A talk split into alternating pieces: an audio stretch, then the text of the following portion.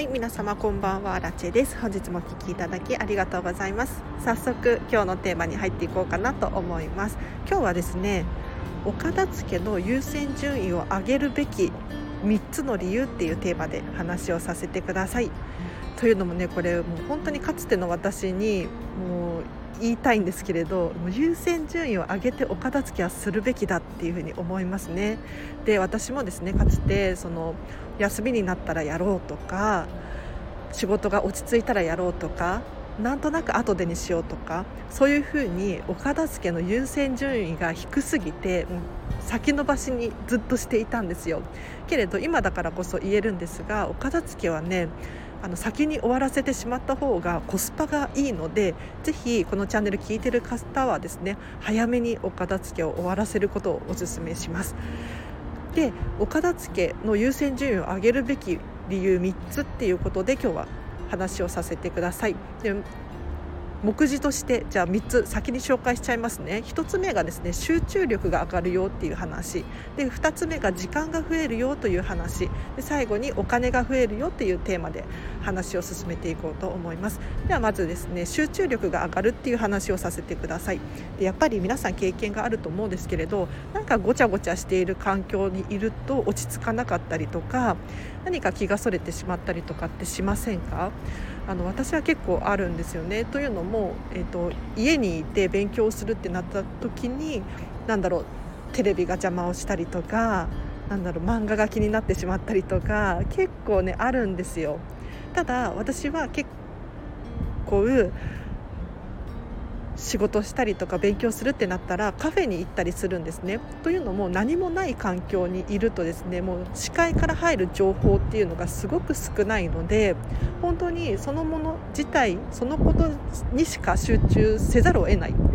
環境になっている。なのでお片付けを終えて物を減らすことによって頭の中のごちゃごちゃがですねすっきりして今目の前にあることに本当に集中することができるんです。で人のの思考ってあのパソコンと同じですパソコンだったりスマホだったりとかと同じでですね要するに裏でバックで動いているアプリだったりとかがあると結局全体の動作が遅くなっちゃったりするんですよ。なので、えーと人の人間の思考とかも同じように何か後でやろうって思ってることだったりとかお片付けもそうだし先延ばしにしていることもそうなんですけれどこれらが同時進行で起こっていると頭の中が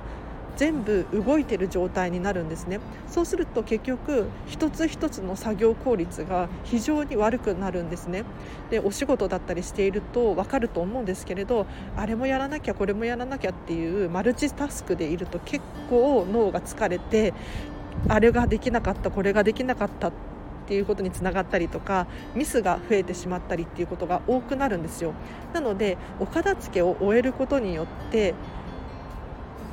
シングルタスクっていうのを目指します。要するに食器洗ってないだったりとか洗濯物終わってないとかちょこちょこちょこっと残っている状態を一つずつ見直していくことによって脳の容量っていうのかな動いている部分が少しで済むのでぜひあのお片付けを終えていただいてシングルタスクですねにすることによって脳の効率が良くなるのでぜひ集中力を上げるためにお片付けしてみてください。伝わりましたか？ちょっとまとまりがなかったかなって思ったんですが続けさせてください。で2つ目なんですけれど時間が増えるよっていう話をさせてください。でお片付けをすると圧倒的に時間が増えます。で一番分かりやすい例がもう探し物が減るっていうことですね。皆さん探し物に1日どれくらいかけていますか？もうかつての私はですね本当に時間かかってましたね。あの洋服が着たいんだけどどこにあるのかわからないとかなんだろうあれをカバンどこだっけとかあとハンコとかもどこにしまったっけって分かんなくなっちゃったりとか。でこれがたとえ5分とかでも10日で50分とかになってくるので結構あの時給とかで換算すると大きな差なんですよ。なのでやっぱりお片付けを先に終えてしまうことによってこの5分の積み重ねが減るので本当にコスパがいいんですよね。先々のことを考えるとやっぱりお片付けは終わらせてしまった方がコスパがいいです。でもっと時間が増える理由たくさんあります。例えばお掃除がしやすいっていうのもメリットだなと思います。で床にね物がゴロゴロ落ちていたら掃除機かけるのも大変だしお料理とかも作るの大変ですよね。一方でお片付けが住んでるお家はささっと拭くだけでお掃除が終わっちゃったりとかもしくはもうルンバを走らせておくお掃除ロボットに任せちゃうだけでお掃除が終わるなんていうことが起こるんですよ。ただこのお掃除ロボットもですね床の上に何も置いてないっていうことが前提だと思うんです。なのでやはり手を抜きたいっていうふうに思うのであればお片付けを先に終わらせる。結構時間がかかってね面倒くさいって思われがちなんですけれど優先順位を上げていただいてお片付けを終わらせて時間を増やしていきましょう。もう一個ちょっとおすすめがあって最近知ったんですけれど洗濯物を乾燥機にかけるっていうのはねいいらしいですよ。ちょっと乾燥機付きの洗濯機高いかもしれないんですが私は前シェアハウスに住んでいた時に乾燥機があるお家だったんですっごい使っていましたね。でこれ使うことによってかなり時短になります。洗濯が終わったらもう乾燥機かける。そうするともう干す暇だったり干す手間だったりとかしまう手間っていうのが省かれますしあとは洗濯物を干すためのハンガーだったりとかそういう類のものが一切必要なくなってくるのでこれらの管理だったりとか置く場所っていうのもなくて済むんですよねなのでミニマリストの人はですねあの乾燥機付きの洗濯機おすすめですはい、じゃ最後にですねあのお金が増える理由っていうテーマで終わらせていただこうと思います。えっと、お片付けを終えるとお金が増えるんですよね。で私の、えっと、片付けコンサル仲間たちもね口を揃えてお金が増えるっていうふうに言うんですよ。でこれ収入が増えるとかそういうわけではなくって本当にいろんな理由からお金が増えるんです。例えばですねもう本当にお金が落ちてるっていうことがあります。皆さんも経験あると思うんですけれどカバンの奥の方に小銭が落ちてるとかタンスの裏にお札が落ちてるとかもっと言うと誰かからもらった商品券だったりとかクオ・カードが出てきたりとかこういう理由でお金が増えるっていうことが多々あります。よく見かけます、はい、さらにえーと、不要になったものをメルカリだったりとかのフリマアプリで売ることによってお金に作りお金を作り出すことができますね。これも非常におすすめです。あの本だったりとかも売れるので何ていうのかな。自分自身が今必要としていないものが現金になって戻ってくるって一番嬉しくないですか？うん。なのでやっぱりねお片付けおすすめです。で他にも支出支出が減るっていうのもありますね。要するに余計なものを買っちゃったりとかえっと、しがちじゃないですか。私もかつてしてたんですけれどあのストックまだあったかなと思って余計に買っちゃったりとか間違って2個同じものを買っちゃったりとかっていう経験ありませんか？私はあるんですよ。これがねなくなることによって本当に余計な出費が減ります。なのでこの理由からもお金って増えていくんですよね。で先ほどもちらっと言いましたが時間が増えることによってお金が増えると思います。というのもあの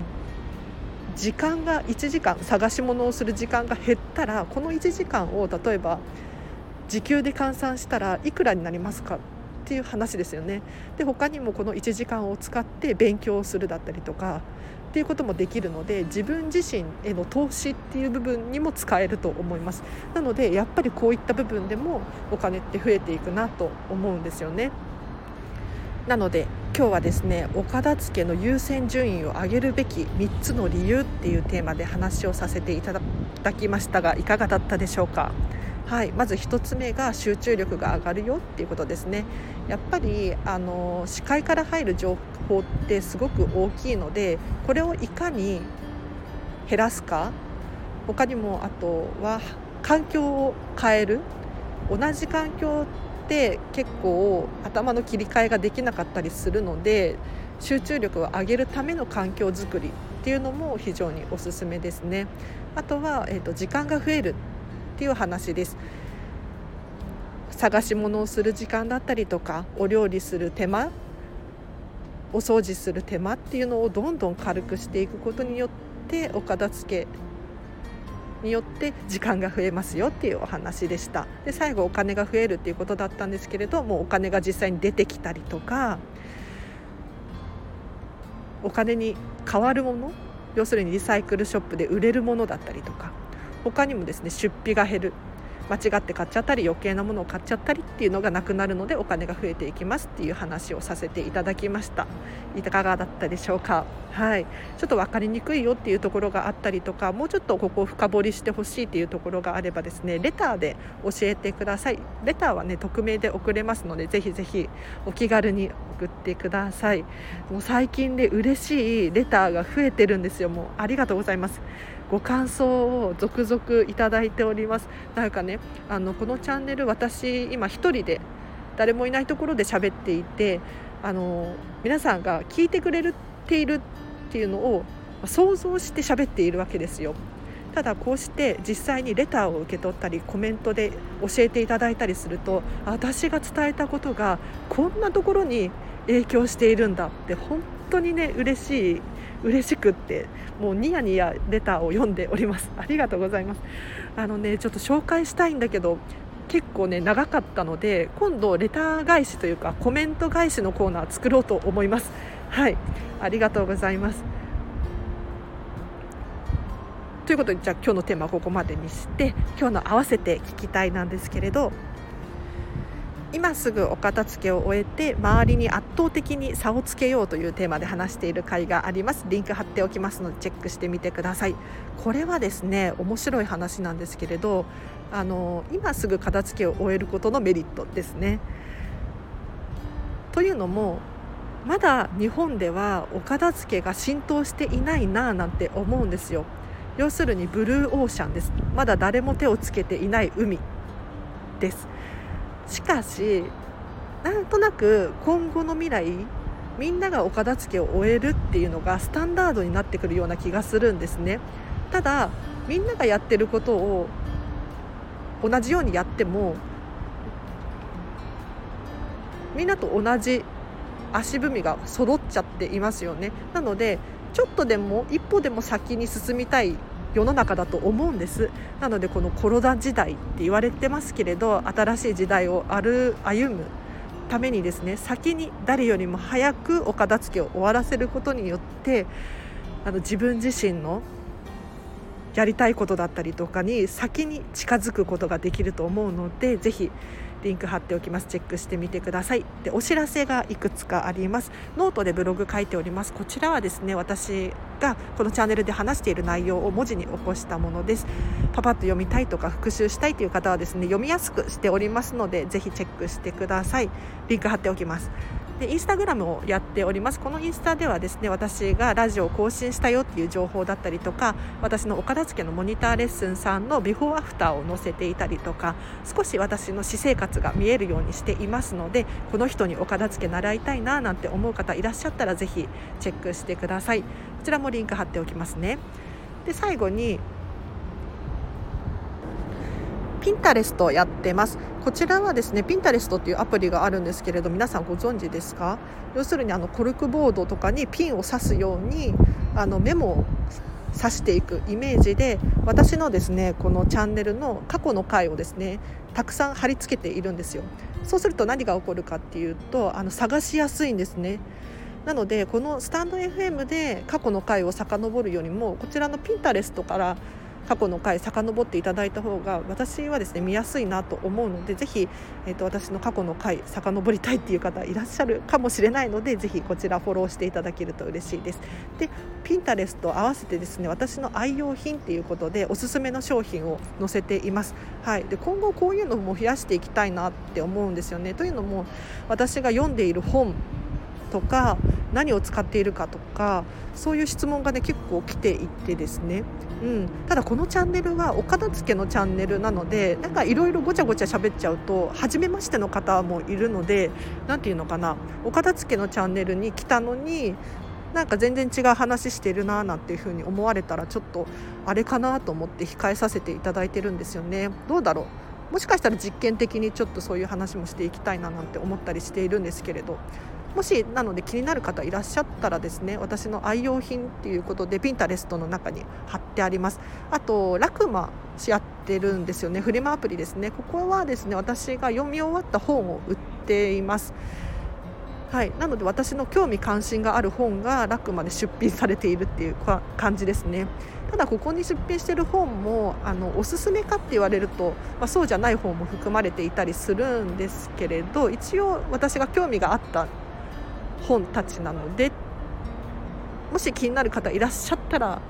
こちらリンク貼っておきますのでチェックしてみてください。じゃあお知らせは以上です。でここからは雑談です。で雑談はちょっと私が話したい内容を喋っております。でもしかしたら人生のヒントになったりお片付けのヒントになったりするかもしれないので結構本気で喋っていたりするので聞いていただければ私としては光栄でどうして今日優先順位の話をしようかと思ったのかっていうとですね結構人って優先順位を上手につけられてないなって思うんですよ。でこれ自分にも私荒地にですね 言い聞かせるためにも話しているんですけれど結局何かやりたいなって思っていることだったりとかやろうと思っていることに対してなんとなく先延ばしにしてしまったりとか特に理由はないんだけれど落ち着いたらやろうとかそういうふうに思っていたりするんですよね。で私もこういう経験があってですね今もなんだろう運動したいなと思いつつ運動ができてないとかそういう現状があるんですよ。でただよくよく考えるとこうしてスタンド FM を撮る時間だってあるしなんだろうなスマホをいじってる時間もあるし時間をね作ろうと思えば作れるなって感じるんですよ、うん、ただじゃあどうして時間がないなって感じるのか？どうしてそのやりたいことをするための時間がないっていうふうに思っちゃっているのかっていうとですねやっぱり優先順位が低いからかなって思うんですよ。このお片付けもそうなんですけれどなんでできないのかっていうと優先順位が低いからかなって思うんですね。じゃあ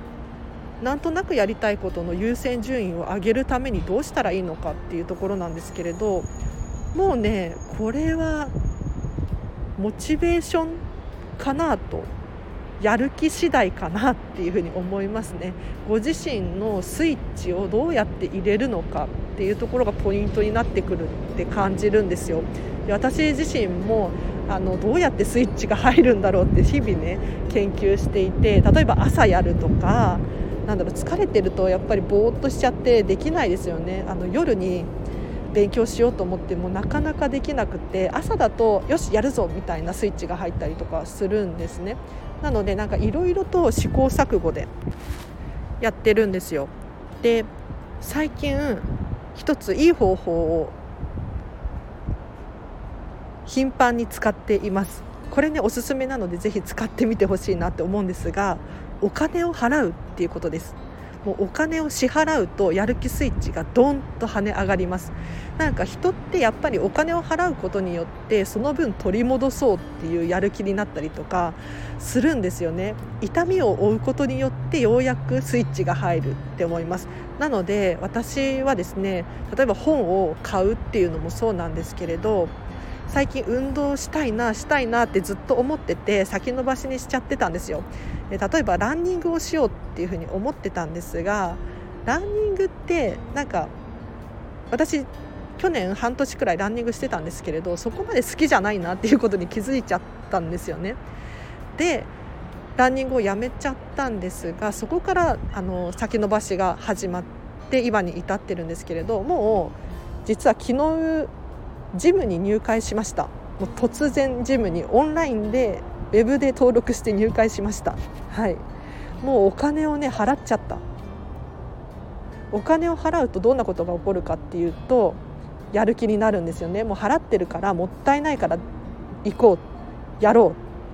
う。そう思えるんですよ。なので皆さんももしね何かやりたいっていうふうに思ってらっしゃることが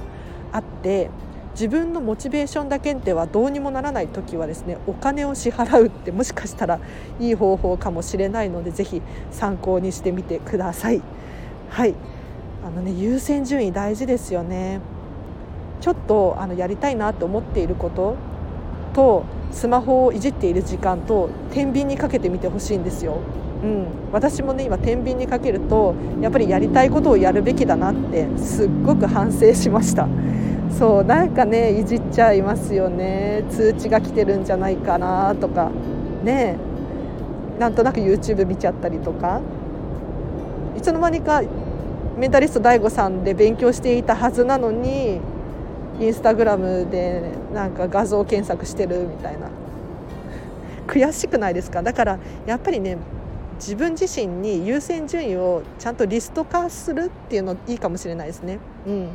目に見えて何をするべきなのかっていうのを把握する。まあ、自分に言い聞かせてますよこうして。ではちょっとねなんか雑談が雑談っぽくなってきちゃったのでここまでにします。このチャンネルでは見習いこんまり流片付けコンサルタントである私がもっとお片付けがしたくなるそんな理由や効果メリットについて話をしているチャンネルでございます。もし気になる方いらっしゃいましたら毎日更新してますのでぜひフォローしていただいてまたお会いできるととっても嬉しいです。もうね、ちょっと人生に役立つようなことも話していけたらいいななんて思って喋っているので、あのー、ぜひぜひフォローしていただいてコメントとかもねいただけると嬉しいです。あのいいねしてくれるとすごく嬉しいです。というのもあのこの放送を私終わったら自分で聞き直してるんですよ反省会のためにもっと違う言い方あったんじゃないかなとかもうこの話必要なかったよなとかもっとここ深掘りした方が良かったなって思ったりするんですがけれどそれって自分の解釈であって自分自身がどう思ってるかなんですよ。なので皆さんがどう思っているかっていうのが目に見えてわからないっていうのがね結構辛くって、うん、なのでもしここがいいというふうに思ったら「いいね」を押してもらうとかコメントで教えてもらう。なんかここがダメだったよ。例えば今日もね結構風が入っちゃってると思うんですけれどあの教えていただけるととっても嬉しいです。はい。では今日はここまでにします。じゃあね。なんかもう今日終わりにしますとか言って喋っちゃってるんですけれどあの私飲食店で働いてるんですよ。でこのコロナの影響で本当に暇になっちゃって昨日とかもお客さんが2人しか来なかったんですよね。ランチタイムは割と来るんですけれど飲食店って夜が稼ぎ時なのでこの夜稼げないと結構やばいんですよ。でこの夜にお客さんが2人しか来ないってなかなかじゃないですか。もう笑っちゃう。ただ私ももしお客さんだったら7時にラストオーダーで8時にお店が閉まるってなると結構ねバタバタしちゃうからやめとこっかなって思っちゃうんですよね。うん、なんかねこれどうどうにかこうにかいい方法ないかなって思いますよね。難しいね。はい、なので結構私はですね、えーと飲食店の仕事が暇になりつつあるんですよ。ということはお片付けができるんですね。なので今日もあのスタバに行ってお片付けのことずっと考えていて、えーと、クラウドファンディング立ち上げようと思っています。で2月くらいに立ち上げられたらいいなと思って今必死に編集してるんですけれどあの要するに私今見習い片付けコンサルタントなんですね。ただ、えーとお金を稼ぐっていうことは許可されているんです。えっと、モニターレッスンモニターさんでレッスンするんですけれどお金は取っちゃっていいよっていうふうに言われているんですただ正式な料金を取るほどの経験値もないですし私は皆さんに皆さんもコロナでねぐざぐざっと心がやられていると思うので本当に片付けによって人生変わってほしいと思うのでお互いウィンウィンな関係になれるようなお値段でこうお片付けのレッスンができないかなとクラウドファンディング立ち上げようとしています。なのでもしこのチャンネル聞いてらっしゃる方でですね私にお片付けを頼みたいけどどうしたらいいのかわからないっていう方はですね2月に、えっと、クラウドファンディング立ち上がる予定です。で一応内容としては例えばアラチェさんにお片付けの相談をしたい。例えば Zoom でとか、まあ、近くのカフェでっていう感じでとりあえず1時間とか相談したい直接話がしたいっていうチケットだったりとかあとはもう高額リターンになるんですけれどお片付けの無制限のレッスン。あの片付けコンサルタントに頼むと結構ね高いんですよ料金が。ただ本気でお片付けしたい人って物をね結構持ってらっしゃると思うんです。物質的なものの量があると思うんですけれどこれだとどうしてもレッスンの回数がかさみますよね。そうするとやっぱりお金っていう面でががネックになって躊躇しちゃったりするんじゃないかなって思うんです。そしたらお片付けのレッスンを無制限にする代わりにモニターレッスンたくさんさせてください、うん、ちょっと高額リターンになるんだけどっていう感じでそういうのも考えてますね。でもちろんお試し1回とかそういう感じでもリターン出そうと思っているのでぜひぜひあの私のこのスタンド FM フォローしていただくか、インスタグラムとかでも随時お知らせしていこうと思ってますので要チェックです。交互期待です。はい。私にお片付けコンサル頼みたいなんていう人いるのかな？どうなんだろう？すごく不安です。もしあのー、アンケートをね今募集していてこちらもリンク貼っておくので答えていただければなと思うんですけれど私に伝えたいメッセージがあるっていう方だったりとかこの片付けコンサル早く受けたいんだけどどうしたらいいですかっていう質問だったりとかうん、もしあればこのアンケートに答えていただくと私に直接匿名で届くようになってますのでぜひぜひ教えていただければなと思います。じゃあ本当に今日はここまでにします。皆さんお体にはね気をつけていただいてまた明日もハッピーな一日を一緒に過ごしましょう。原地でした。バイバイ。